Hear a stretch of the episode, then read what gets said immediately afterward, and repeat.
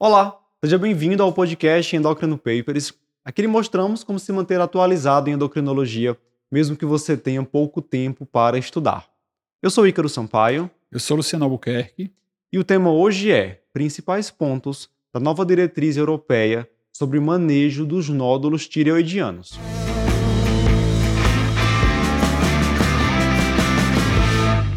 Luciano, no mês de agosto saiu o guideline europeu da Associação Europeia de Tireoide sobre nódulo de tireoide. Esse guideline é bem didático, assim, ele traz toda aquela abordagem do nódulo, desde o exame físico até a conduta baseada nas citologias, uhum. fala um pouco sobre indicações cirúrgicas, sobre indicação também de procedimentos minimamente invasivos, que é algo que o pessoal tem perguntado bastante atualmente. Uhum. E a gente vai trazer aqui os principais pontos dessa diretriz nesse podcast. Vamos começar pela avaliação inicial. De acordo com o guideline europeu de nódulo tireoidiano, como fazer a avaliação inicial desses pacientes? É, a gente, no guideline europeu, a gente teve uma grande felicidade, né? Que a gente teve o Congresso Latino-Americano de Tireoide, foi aqui no Brasil, é, lá em Curitiba, e o professor Égidos, ele veio é, participar do evento e apresentou, antes da publicação, é, os principais pontos relacionados a esse, essa publicação, né? Então, assim, foi bem interessante, a gente teve essa, essa oportunidade. A gente viu, assim, que não vai ver que não tem tanta, assim, muita modificação, mas ele faz aí um apanhado interessante, com algumas atualizações de referências importantes, como até a própria mudança do Bethesda, principalmente, é, colocando isso, né? Então, a avaliação inicial de nódulo tireoidiano segue mais ou menos aquela recomendação que a gente já tem, né? Aquela história de você fazer o exame físico, avaliação laboratorial e avaliação imaginológica, né? Então, o exame físico, anamnese exame físico, vai caber aquelas mesmas observações que a gente já faz, tentar fazer uma palpação cuidadosa, né? Se o nódulo for palpável, observar a deglutição, se é um nódulo móvel, se é um nódulo aderido, se é endurecido, tentar delimitar alguma, de alguma forma o tamanho, checar a presença de linfonodomegalias é, regionais, é, na anamnese checar fatores de risco, irradiação, faixa etária, que aí vai ter algumas interferências em relação a maior ou menor risco.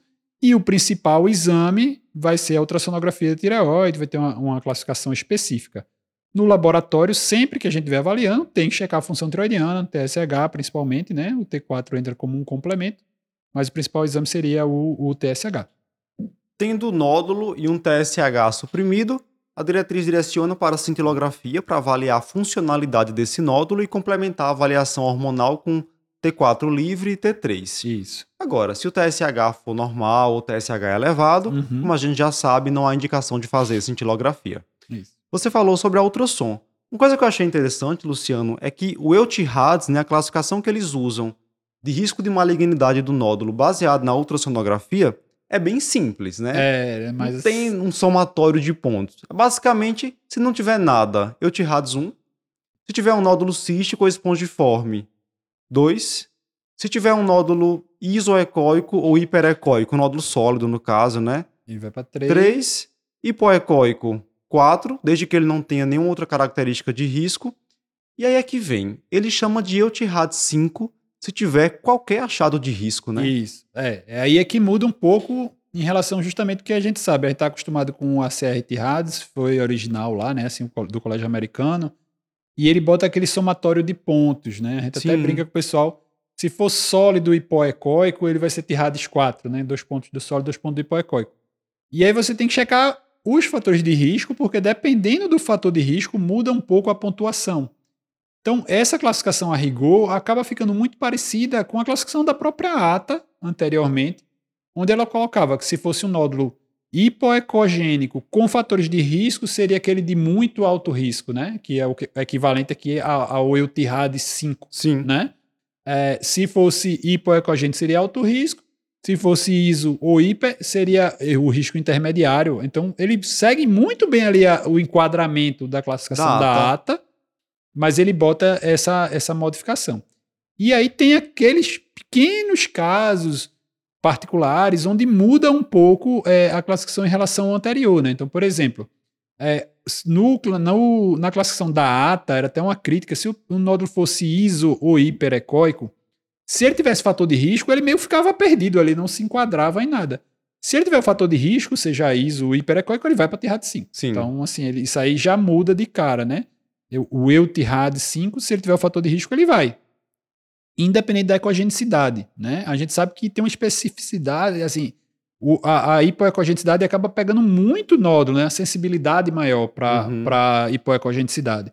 Que a maioria dos nódulos malignos são hipoecogênicos, né? E aí ele coloca basicamente quatro situações de risco para ser o TIRAD 5, né? Margens irregulares, Isso. mais alto que largo, microcalcificações E o, ou acentuadamente hipoecogênico, né? Isso. Aí, assim, são mais ou menos os mesmos pontos que tem na classificação do ACR TIRAD. Não precisa se desesperar, né? Depois a gente bota até uma figurinha lá. Acho que a gente tem uma figurinha no, no nossa, na nossa página do Instagram. Mas aí, para você que está ouvindo a gente, você vai ter. é, se você tiver marcadamente hipoecogênico, isso entrava na mesma categoria da hipoecogenicidade. Então, se você tiver um nódulo sólido, marcadamente hipoecogênico, pelo americano, ele não é TIRAD 5. Pelo europeu, ele é EUTIRAD 5. Exato. Né? Então, esse grupo aí realmente tem uma diferença. A, a história das margens, se você tiver margem irregular, ele pontua dois pontos.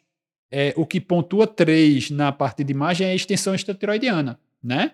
Ah, ah, aqui não, margem irregular já pontua para muito alto risco. Uhum. No ACR TIRADES, não pontua para alto risco. A microcalcificação, sim, aí a microcalcificação acaba pontuando e realmente levando para o maior risco em qualquer uma das, das classificações que você for é, colocar, né? O formato irregular é que eu achei estranho. Né? Então, nada é formato irregular. É. Porque se a margem irregular e formato irregular, mim é a mesma coisa, né? Vai cair na mesma categoria. Mas, assim, é, tá Será que ele quer dois. se referir aqui ao nódulo mais alto que largo, Mas o né? mais alto que largo é mais alto que largo. Não necessariamente ele tem margem irregular, É. né? Ele é um formato diferente, mas ele não tem. Assim, eu acho que o, o shape margins aqui a gente ficou meio perdido nessa classificação. Meio verdade. estranho. Muito bem, então já que a gente está falando sobre classificação de risco, baseado nesse guideline europeu, quando é que eu vou indicar punção para um nódulo tireoidiano? É, as, as indicações de punção são de- também bem parecidas, né? O de maior risco, o 5, em- ele vai indicar a partir de 1 centímetro. Ah, o de risco intermediário, 1,5, 2, né? O que muda um pouquinho, porque quando a gente pega o, o, o ACR, o, o TIRADES 3 é 2,5, né? Se, se Sim. você fosse pegar muito miligrama de diferença de um para o outro, né? É, mas seria 1, 1,5, 2,5 no americano, e aqui é 1, 1,5, 2. Ou seja, o maior risco a partir de 1 centímetro indica PAF, o risco alto, mas não maior, né? o caso Eutirades 4 indica a partir de 1,5 e o Eutirades 3 indica a partir de 2. Isso também são critérios ali, né? Não existe nenhum estudo mostrando essa diretamente ali um dado na literatura para isso, essa relação entre tamanho e risco de malignidade, né? A gente reforça que é como se você tivesse um nódulo que você ah, tem uma maior predisposição, assim, uma maior pré, uma probabilidade pré-teste de ser maligno, você antecipa um pouco o exame, porque um maligno maior é de maior risco, né? Mas Sim. o nódulo em si, o tamanho não está tão relacionado a risco. Mas o ponto de corte é esse. Se você tiver um Eutirades 5 a partir de 1 centímetro, indica-se a PAF. Um Eutirades 4 a partir de 1,5 indica PAF. Um Eutirades 3 a partir de 2 indica PAF. Aí fica tranquilo. Maravilha, eu, eu acho bem mais simples essa classificação europeia, né? É mais simples, é mais simples, realmente. Facilita. E você acaba funcionando mais nódulos Também. quando se compara com a diretriz americana. Você Tem volta um pouquinho, pro, bom, também, de novo, muito próximo do que era a classificação anterior da, Sim, da, da ata, né? data. Certo, Luciano, uma coisa que muitas vezes gera dúvida, a gente sabe quando indicar a punção, a gente aprende isso, mas e o que fazer com aqueles nódulos que não serão puncionados? Então, sei lá, tem o, o Eutirades 3, Isso. que ele não mede, ele mede um centímetro e meio, ou seja, não Uhum. tem indicação de PAF. Mas e agora? Como é que eu vou organizar com esse paciente como vai ser o segmento, em quanto tempo eu devo repetir a ultrassonografia? É. E a diretriz europeia, ela traz recomendações sobre esse ponto também, né? Isso. Sobre o acompanhamento do nódulo que não tem indicação ainda de punção. Como fica É. isso? É, o, o 3 ele pede para você até espaçar a reavaliação, né? Você poderia esperar ali de 2 a 5 anos, 3 a 5 anos, né? Então você puxar realmente para um, um ponto mais distante em relação à reavaliação, contando aquela ideia de que se ele tem uma característica ultrassonográfica de baixo risco, ele pode ser reavaliado mais tardiamente, né? A gente vai cair na história de, de, de especialista. E aqui cabe, já que a gente pode. É um bate-papo que a gente está tendo aqui, né? Sim. Então vamos lá. É, o, a gente, se a gente pegar nódulos, é, carcinoma papilífero, a gente tem essa relação de ecogenicidade muito mais bem estabelecida do que carcinoma folicular e principalmente medular. Então, assim, é, se você tiver um paciente que tenha, que tenha um carcinoma folicular, ele tem uma possibilidade de passar batido pelo hipo, pela hipoecogenicidade, né? Então, se você pegar um nódulo isoecóico, aí você vai dizer, ah, tudo bem, nódulo isoecóico um centímetro e meio. Não, daqui a três anos tu volta aqui. Assim, a chance, é. né? Pelo menos uma primeira reavaliação, acho que vale a pena ser feita ali com um prazo de 6 a 12 meses. Caso essa primeira reavaliação persista a mesma característica, você espaça para os três anos. Eu acho que é mais razoável do que você já de cara dizer, ah, fiz uma vez, vou fazer daqui três anos. Acho que fica Nossa. mais fácil, né? Esse é o Eutirads 3, né? Que é o exemplo que eu dei. Isso. Voltando um pouquinho para o 2, que é o cístico, o ah, espongiforme, Aí se você fica tranquilo de só reavaliar aí, realmente com 3 a 5 anos. É, né? ou se você tiver alguma é, mudança, né? Porque aí a única, a un, o único quadro mais chamativo é uma lesão cística que possa ter algum crescimento tal. E aí o paciente normalmente vem com a queixa, né? É assim, se ele achar que está crescendo uh, demasiadamente o volume do cisto, que a gente sabe que tem alguns casos, o paciente vai procurar atendimento antes disso, né? Boa. Então vamos lá. Eu te 2 que eu não funcionei não, não tem indicação de punção, né? É. é 3 a 5 anos. O Yotihads 3, ele coloca na diretriz 3 a 5 anos, mas, mas pelo bom senso, eu acho que vale a primeira avaliação pode ser é, mais cedo. Acho que pode, pode valer a pena. Yotihads 4, que seja menor que 1,5 cm. Não vou funcionar. Seria com quanto tempo a reavaliação? E aí, de novo, vai cair uma certa polêmica. Eu acho que essa primeira reavaliação vai cair nesse primeiro ano, nesses primeiros 12 meses.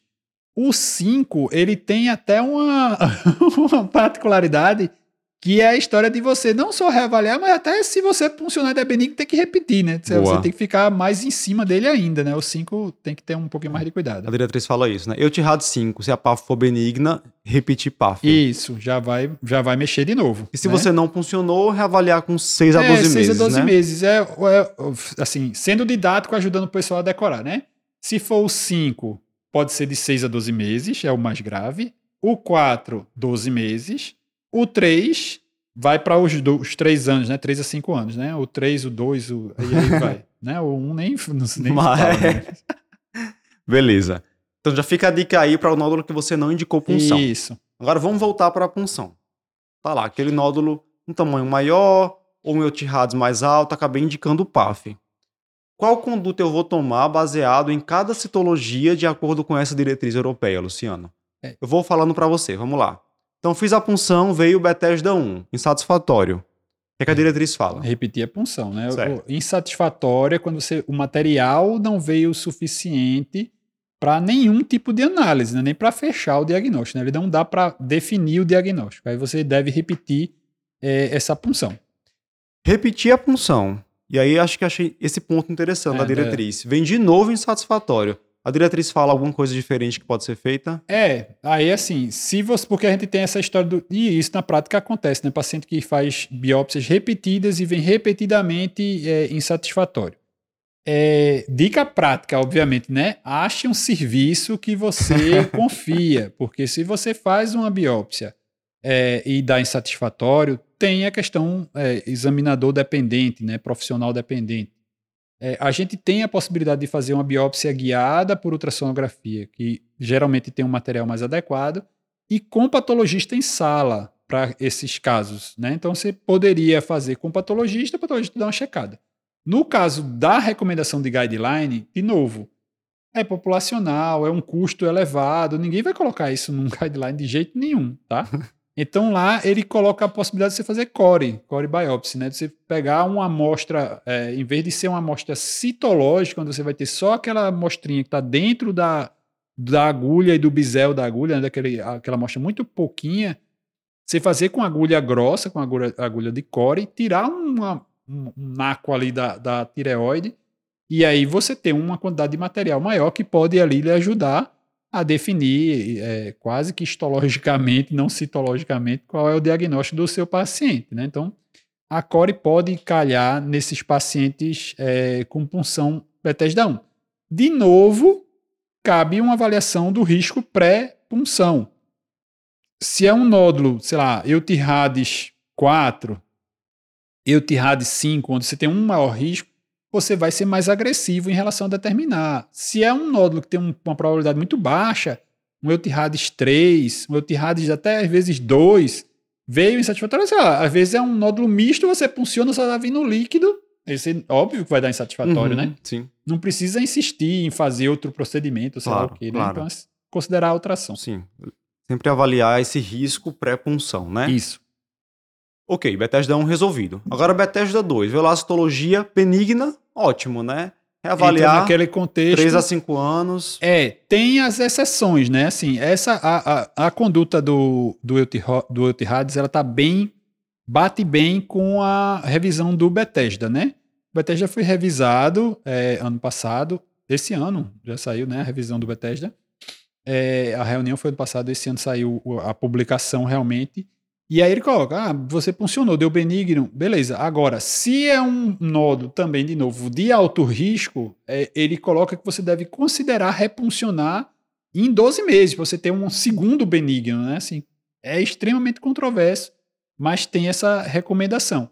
Então, no, particularmente no Eutirade 5, né, aquele, paci aquele paciente que tem um nódulo com característica de risco, aí caberia uma repetição da, da punção com 12 meses, né, diante de um resultado benigno. Assim, você seria um pouco mais agressivo, né? Para os outros, não. Aí você pode, de novo, reavaliar só três anos e ver como é que vai estar o padrão. Certo. A polêmica de sempre. Bethesda 3. É, não, o 3, é, lembrando a história que mudou, né, a classificação, a lesão folicular saiu do, do Bethesda 3, só ficou a atipia de significado determinado. É, levar em consideração se essa atipia é uma atipia nuclear ou uma atipia estrutural, né, um Isso tem que estar no laudo, né, Isso, Luciano? É, é recomendado que esteja. Se for uma alteração nuclear, teria um risco é, maior, né? É, se você pegar um BTR3, vai cair naquela mesma é, indicação que a gente já tem, né? Assim, de, a possibilidade de repetir a PAF, e nas lesões de atipia de significado determinado tem uma possibilidade de ali 30% de, de dar um diagnóstico definitivo. É, tem a possibilidade do, do teste genético, né? De você fazer algum painel molecular para você avaliar o risco de malignidade. De novo, bota do lado o ultrassom e vê qual é a classificação Maravilha. ultrassonográfica, porque se for de risco aumentado, Maravilha. né? Joga É, mais para cima. Um né? Bethesda 3, que você. Sempre assim. A, o a ideia é sempre repetir esse Bethesda 3. Isso. Repetiu, vem de novo. E você tem um ultrassom, que é um Eutirad 5, manda Aí esse vai cara pra pra cirurgia, cirurgia. né? É. Manda esse cara pra cirurgia. É, em consa- em consideração a ultrassonografia. Bethesda 4, neoplasia folicular. É, o 4 aí cabe essa observação, pessoal. Qual é o problema do 4? O 4 também é uma citologia indeterminada, só que não é, ah, veio um pouco material, ah, a alteração que foi vista é um pouco duvidosa. É uma lesão folicular, é uma neoplasia folicular. A neoplasia folicular não dá para você diferenciar na citologia. Então, você não adianta repetir a biópsia, tá? Assim, já é folicular. Então, se você tem uma lesão folicular, ou você joga para o painel, e aí o painel de novo, ah, é uma lesão é, Bethesda 4, mas com ultrassom bonzinho. Aí você vai dizer, ah, então, de repente eu sou menos agressivo, vou jogar um teste molecular, porque se der benigno, eu acho que é benigno, se der benigno, ótimo, eu não opero o paciente.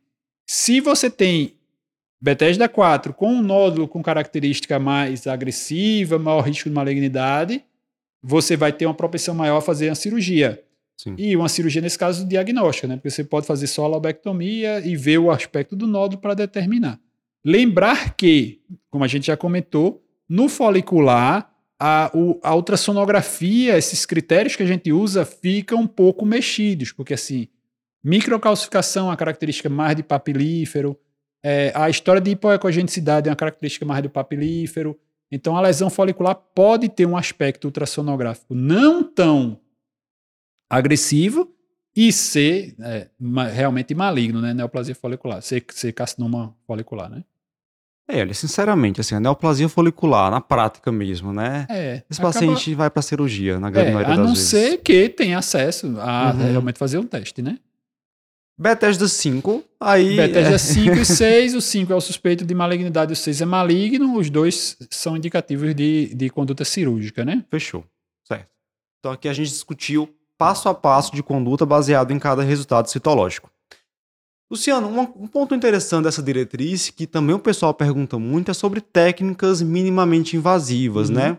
Ah, uso de etanol, termoablação, no nódulo tireoidiano. Quando é que eu indicaria esse procedimento não cirúrgico? Seria só para o paciente de alto risco cirúrgico? Ou eu posso pensar, mesmo num paciente jovem, Ah, assim, ah, vai ter aquelas situações é, particulares, né? Assim, você, principalmente para um caso onde você acha que, é, primeiro, a primeira controvérsia é você indicar isso num, num nódulo não benigno, né? Geralmente essas condutas são indicadas no nódulo benigno. o nódulo guideline benigno. se, re- se detém aos nódulos benignos, ele não fala de usar nenhuma técnica não cirúrgica para nódulo maligno, ele só fala para nódulo benigno. A gente tem nos congressos visto essa discussão em relação a nódulos malignos, sei lá, microcarcinoma, você tentar fazer alguma coisa em relação à, à- à ablação, né? É, o etanol tem aquelas, aqueles pacientes com nódulos císticos, você pode tentar fazer é, alguma coisa para tentar fechar o cisto, porque quando você funciona ele vai ter uma taxa de recidiva muito alta. É, isso pode ser feito, né? A taxa de eficácia disso não é elevadíssima, né? Mas é uma opção não cirúrgica, um nódulo benigno com característica cística. A, a radiofrequência, sim, a radiofrequência tem é, alguns dados para usar em nódulos sólidos, com redução bem importante em relação a tamanho, paciente que não quer operar, né? sim, Então, assim, pode ser usado. Acho que o limitante ainda hoje é um custo, né? Não- Ainda é um procedimento com custo relativamente elevado. A gente espera uma popularização maior que possa ser utilizado. Mas hoje, as técnicas não invasivas é você saber que a- uma alternativa. Você fez uma punção, seu nódulo é benigno. Ah, mas seu nódulo é grande, é visível, incomoda. Você não necessariamente precisa operar, né? Embora a cirurgia seja relativamente tranquila, você pode lançar mão de técnicas não invasivas para tentar diminuir o volume do nódulo. maravilha. E para fechar, nós temos as indicações de cirurgia para o nódulo tireoidiano, segundo o guideline europeu. Uhum. Sendo mais tradicional agora, né? É. Então, obviamente, vai se indicar cirurgia para o paciente que tem um nódulo maligno. Uhum. Em alguns casos também de citologia indeterminada, um Bethesda 4 ou Bethesda persistente 3. Ele fala em considerar a cirurgia para um nódulo maior que 4 centímetros, mesmo que tenha uma punção benigna, por causa daquela história, né? Um nódulo muito grande, talvez a Isso. PAF não seja totalmente confiável, pode pegar uma área que não foi exatamente a área de malignidade. Então, considerar esse nódulo maior que 4 centímetros, considerar também no nódulo que tem extensão é, retroexternal, algum Isso. componente mergulhante. É. Seriam as indicações clássicas de cirurgia para o nódulo tireoidiano, Perfeito. benigno ou maligno. Fechou? Fechamos. Então, essa foi a diretriz europeia sobre nódulos de tireoide. Você sabe, se tem guideline novo, com certeza vai ter podcast em Endocrino Papers. Compartilhe aí com seus colegas que também acompanham pacientes com nódulos de tireoide. Até a próxima! Até mais, pessoal.